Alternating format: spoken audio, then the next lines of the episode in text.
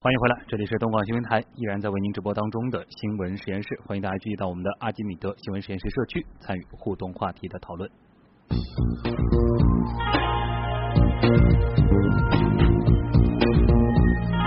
潮流分析。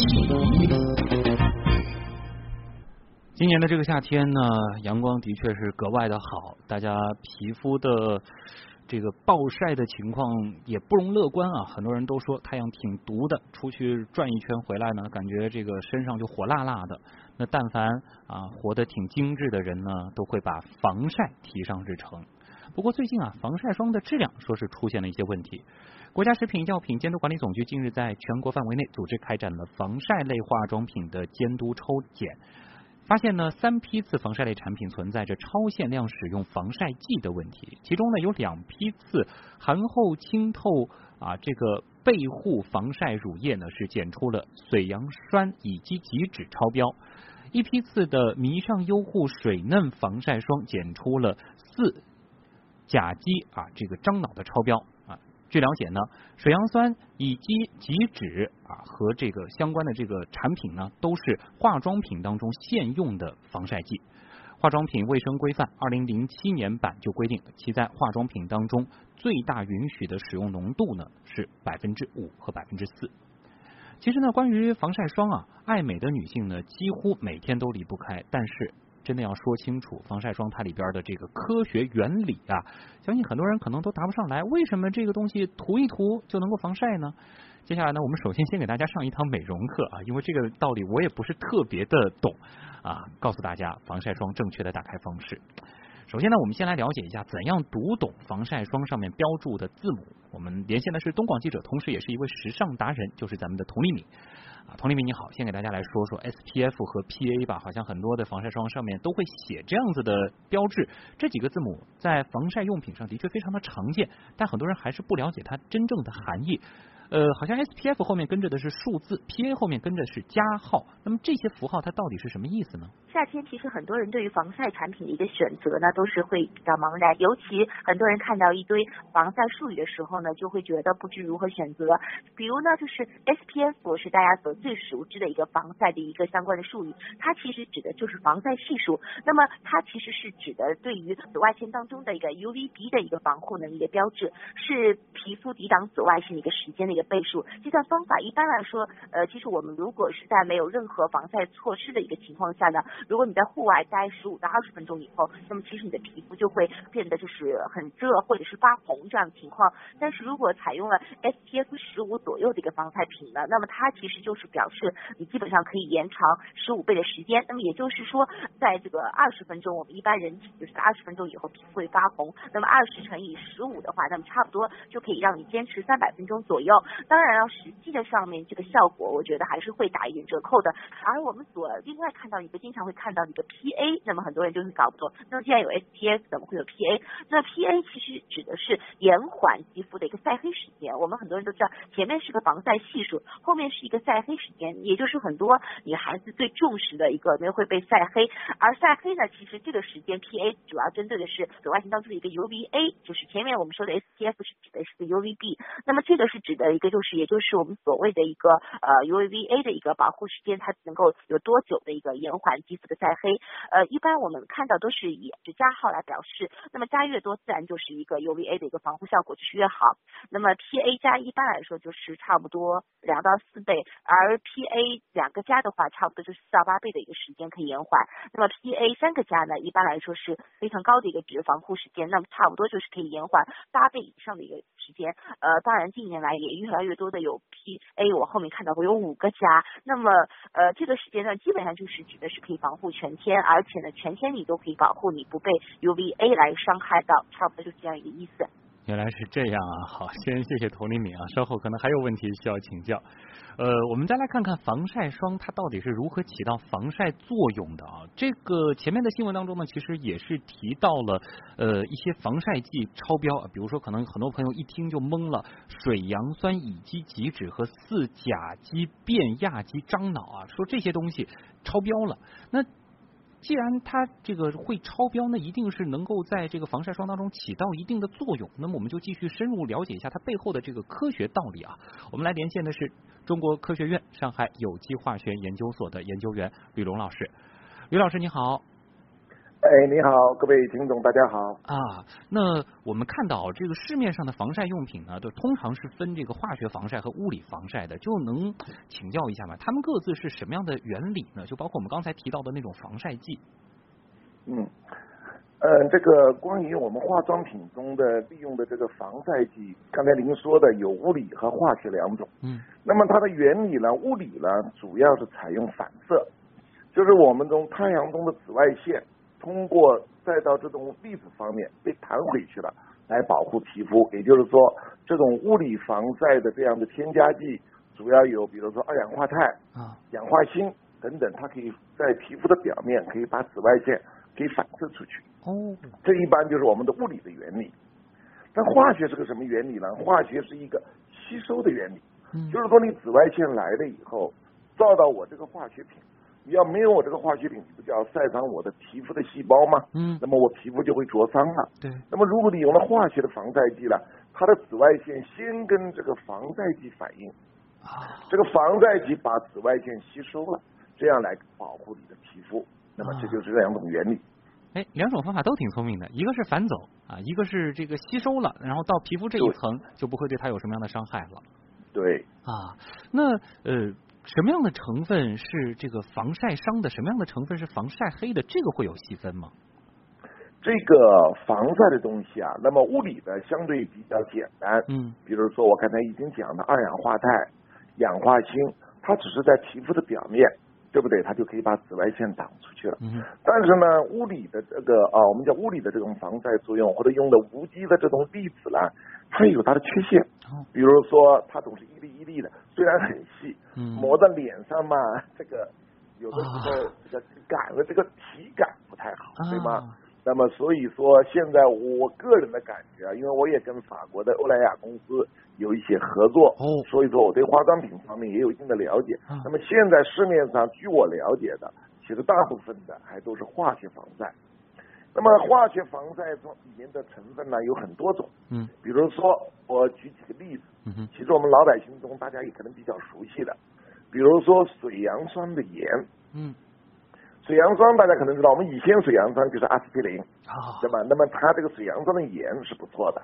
还有一种我们在初中也经常碰到叫做肉桂酸，嗯，它一种盐也能够防晒的。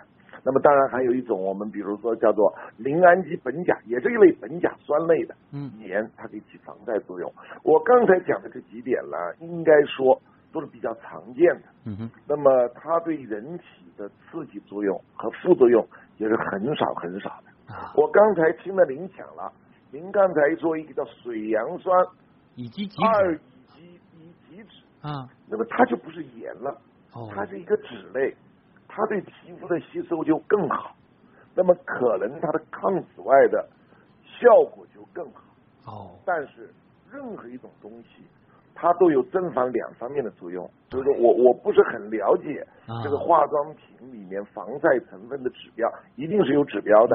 对，您刚才说的超标，我相信它就是用多了。嗯，用多了以后，似乎它的防晒效果更好，但是长期如果说你长期使用这种防晒的，比如一个夏天几个月，长期使用这种超标的，它可能就对人体产生一定的副作用。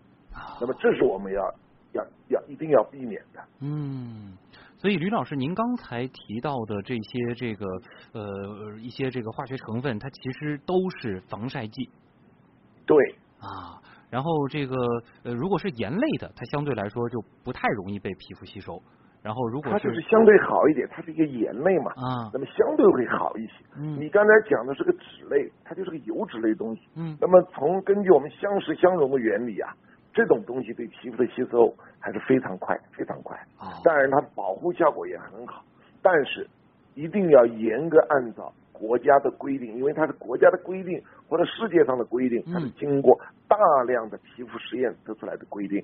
啊，哎，老百姓是不知道的，嗯，老百姓嘛，所以说这个企业要按照国家规定，国家的比如食品监督管理部门也要严加管理。啊，那这样看来，包括后面那个这个四甲基变亚基樟脑，它可能也是类似的这样一种原因。这嗯也是一种，这是一种樟脑类的衍生物。啊它这个四甲基苯蝶，它也是一个，也是一个我们叫做呃脂溶性很高的化合物。哦，根据我有机化学一个工作者的判断，嗯它对皮肤的吸收也是非常好的。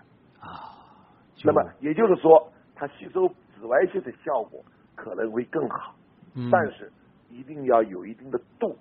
我们爱美啊，一定要有一定的度。哎，这个就很通顺了啊。呃，那嗯还有啊，就是我们也有朋友在问了，就是说这个市面上现在还有这种防水的这个呃防晒霜啊，那它是用了一些什么样特殊的成分呢？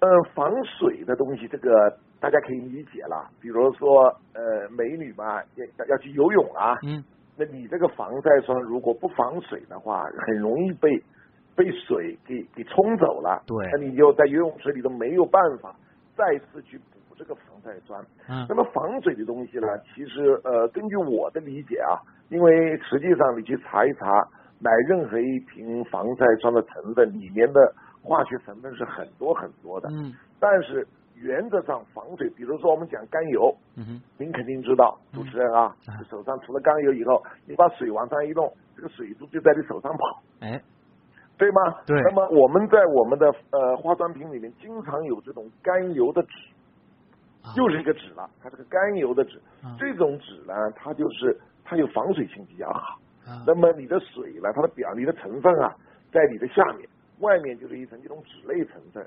那么你水呢是跟它不溶的，它就可以把这个水啊坚持一段时间。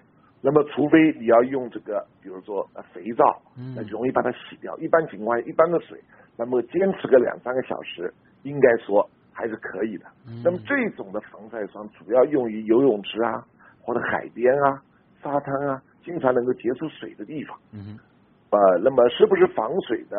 实际上，老百姓大家用的时候，也可以做个简单的试验。你把这个防晒霜涂在手上，涂个一两分钟，把你滴几滴水上去，哎你看这个水啊，一下子就流下来了。好办法这种防它的这种这种，我们做化学实验也是这样做的。哦我哦们的学术的语言就是这个水嗯在你这个表面的接触角是多大，越大它就越好。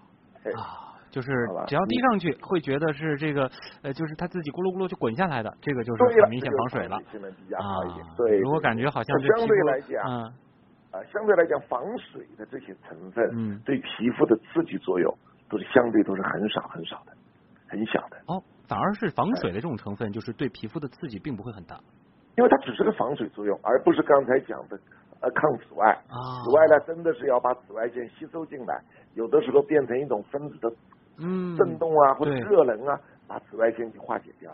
可能就是说在皮皮肤上的这个感受啊，这个防水的可能会显得这个稍微崩一些啊，或者闷一些，这个是呃和和这个非防水类的这个区别。但是如果说这个呃防晒霜它含了这个防水的这个功能，它并不会对这个皮肤产生额外的刺激，是这样的呃，一一个感觉。一般来讲，或者刺激有的话也是很少很少。嗯相对来讲，我们跟从化学工作者的这个感觉来讲，应该是问题不太大。嗯，就像你举个简单例子，你在手上涂点猪油，它也可以防水的。对 这种猪油，它不就是这种甘油脂啊，就是这些类东西，应该说对皮肤的刺激性和副作用都是很小很小的。啊嗯，好的，这个非常有趣的一节从这个防晒霜讲出来的有机化学课啊，也再次感谢来自中科院上海有机化学研究所的吕龙老师、研究员李龙老师给我们带来的科普，谢谢您。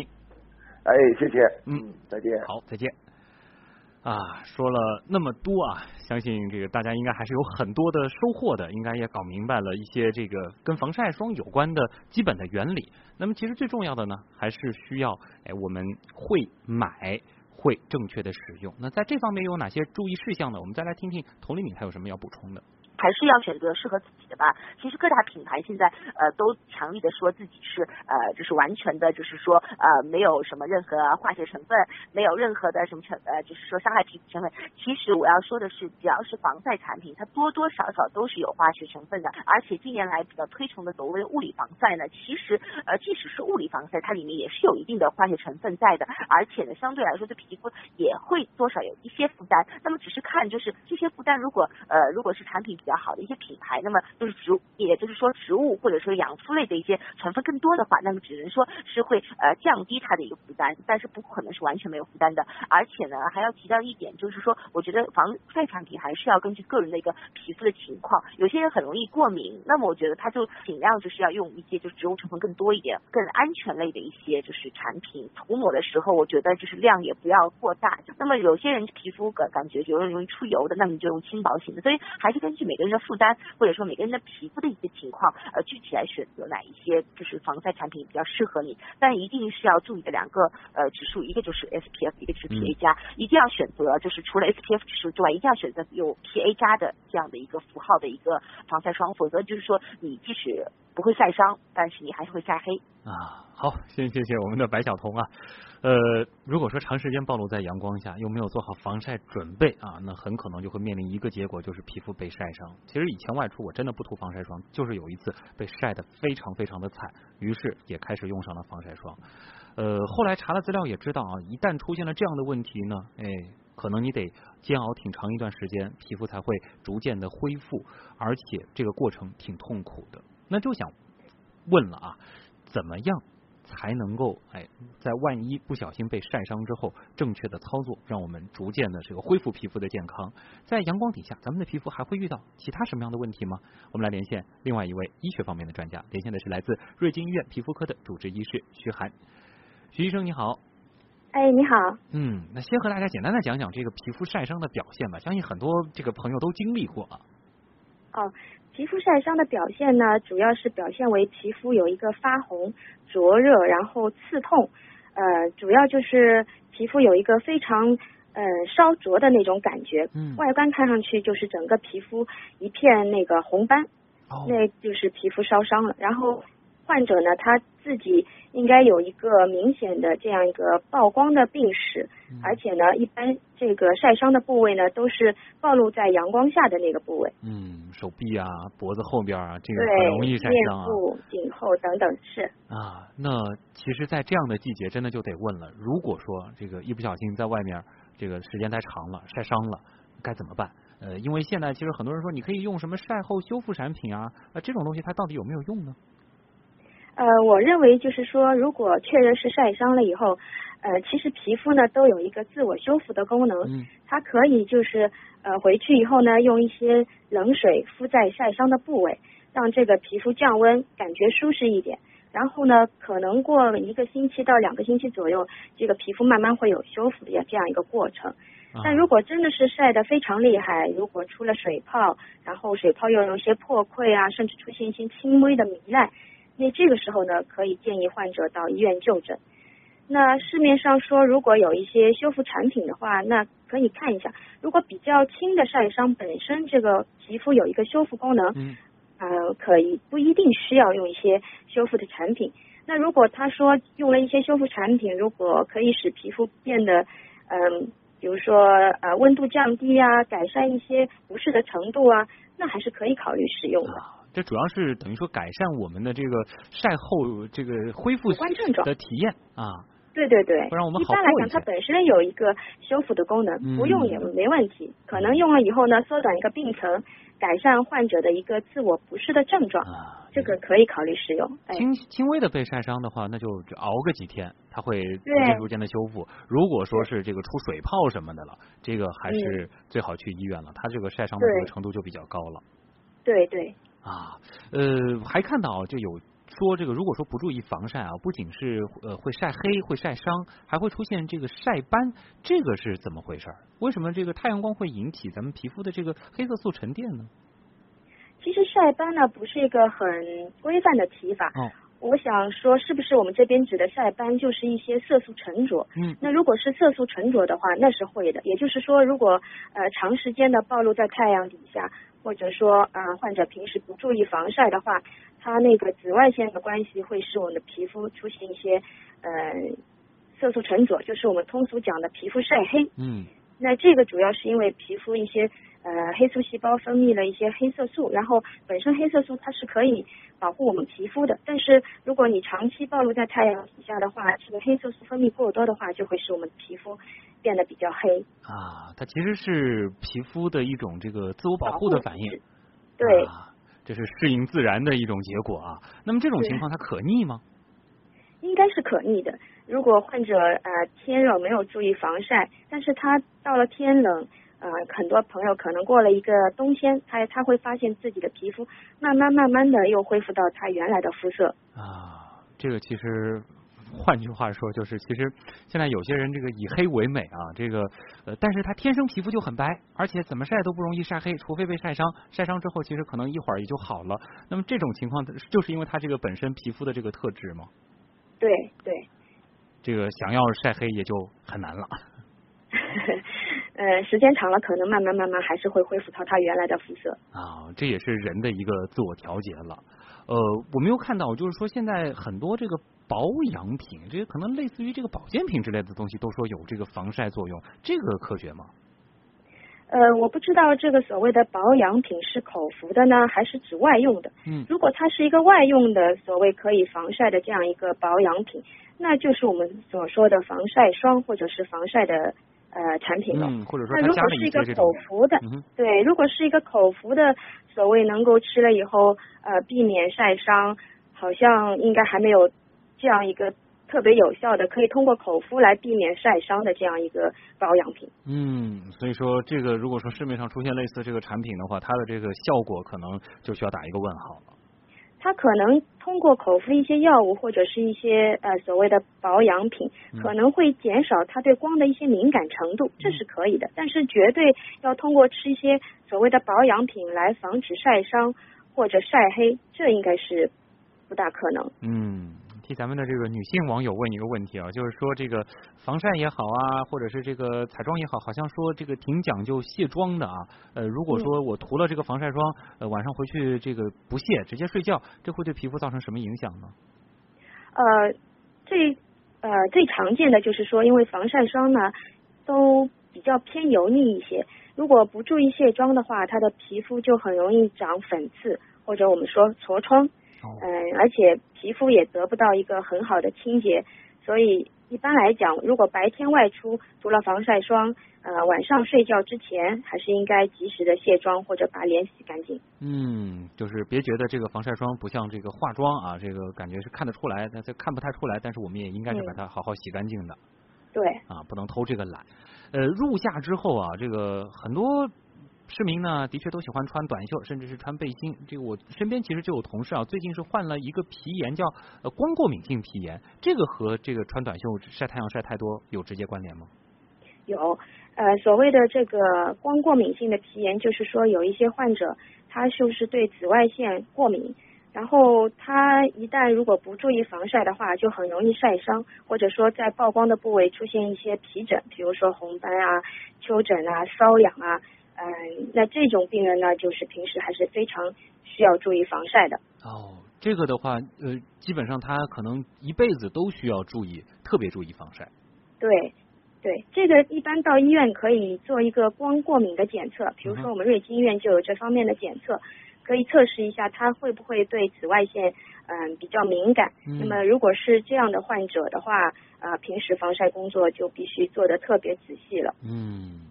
其实呢，也不仅仅是有这种这个光过敏性皮炎的这样的这个患者，这个其实普通人真的也是挺需要重视防晒的啊。很多人都会说啊，如果你不好好防晒，可能会得皮肤癌。我不知道这个到底科不科学。就是说，如果长时间的或者说大剂量的呃照射紫外线，那皮肤癌的这个患病率的确呃是有这样的风险，患病率可能会比嗯不是这样长时间的暴露在这个强烈的紫外线下的一。般的这个人群可能会高一些。哦，这个是会这个高一些，这个概率上来说的话。对对对。啊，所以说还是需要这个重视防晒的。那当然，其实这个可能也顺便提醒，就是有一些这个美黑达人，他如果去晒一些这个紫外灯什么的，这个可能是需要评估一下他之后的这个风险。对，所有的事情其实都有两面性。嗯。在呃照紫外线的话，比如说可以增加你的骨质啊，防止骨质疏松。嗯。那个身体健康这方面都可以，但是问题是它本身也有一个光老化的作用，它反过来会对皮肤产生一些不好的作用，所以还是一个双刃剑吧，应该呃适可而止，也不要过度的呃晒。也不要说一点都不晒，其实这个都不是最最最好。嗯，所以可能像现在这样的季节，如果说是要去晒晒太阳的话，清晨、黄昏 这样子的时候，光线不是特别强的时候，会比较适宜一些。如果你从呃皮肤保养或者说呃皮肤美观的这个角度来讲呢，呃晒紫外线啊，不管你是早晨还是中午，其实都有紫外线，都会对。皮肤造成一个光老化这样一个作用。嗯，所以说大家还是 需要这个评估一下，就是到底是怎么样去晒，反正也不能完全不晒，对吧？这个的话对健康肯定不是什么好事儿。这个就啊因人而异吧。嗯，就是烈日下你长时间的这个暴晒啊，该涂的防晒霜，该打的遮阳伞还是不能少啊。对对。好，那也再次感谢来自瑞金医院皮肤科的主治医师徐涵徐医生给我们带来的科普讲解，谢谢您，再见。好好，再见。嗯，那也希望今年这个夏天啊，大家能够继续的做好防晒工作。这两天呢，这个受到啊台风外围的影响，那么上海的这个天呢，稍稍的没那么火辣辣的太阳了。但是之后的这个夏天，还是需要啊注意这样子的一些相关的事情。呃，另外呢，其实我们也看到啊，今年这个盛夏，除了传统的防晒霜、遮阳伞之外，一些类似的这个什么光疗、呃美肤帽啊、防晒冰袖等等的防晒神器也在持续热销。这里呢，给大家补充一下啊，据了解，目前我国现行的国家标准纺织品防紫外线性能的评定，对商品是否定义为防晒用品，其实给出了一个明确的指标。所以，防晒神器它不一定防晒。呃，也就是说，紫外线防护系数啊，UPF。需要大于三十，而且呢，这个 UVA 也就是长波紫外线，它的这个透过率小于百分之五十，才能够称为防紫外线产品。防护等级标准呢是 UPF 三十加，当 UPF 大于五十的时候，表明产品紫外线防护性能极佳，等级标志为 UPF 五十加。其中呢，UPF 代表的是防护系数，是皮肤在无防护状态和有防护状态下紫外线辐射平均效应的比值。那么这个数值越大，防护效果就越好。而 UVA 呢，是代表了防晒的阻挡效果，UVA 值越小，代表产品的遮阳效果越好。大家在选购防晒产品的时候呢，也可以对上面两个数值进行仔细的比对，以免买到不合格的防晒产品。